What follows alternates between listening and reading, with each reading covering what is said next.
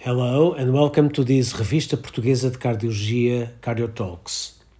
I am Nuno Cardim, the editor in chief of the journal, and I will summarize this issue of June 2022.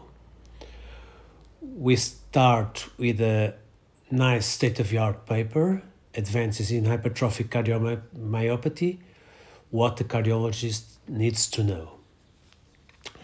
After that, we have five original articles, uh, some of them on coronary artery disease. The first one is the updated pre-test probability model of the 2019 ESC guidelines improved prediction of obstructive coronary artery disease.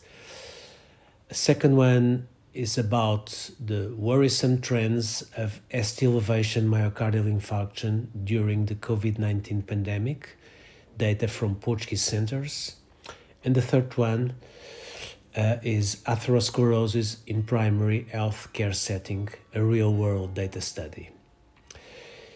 Besides this, we have an electrophysiology paper, long-term outcomes of non-contact multi-electrode balloon catheter mapping guided ablation of VT originating from the outflow tract. And finally, uh, echo and COVID-19 paper, evaluation of myocardial performance index in patients with COVID-19, an echocardiographic follow-up study. Besides these nice original articles, we have a case report, neurofibromatosis type 1 and pulmonary arterial hypertension, a case report, and two letters to the editor. Cangrelor as antiplatelet bridging therapy in non-cardiac surgery after percutaneous coronary intervention, first time used in Portugal, and the second one, relationship between arterial stiffness parameters, and cardiovascular responses to maximal exercise testing in Parkinson's disease patients.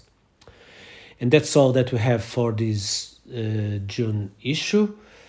Uh, thank you for listening. Uh, to read the complete manuscripts, uh, please go to our website www.revportcardiol.org and uh, please stay tuned to next releases. Bye.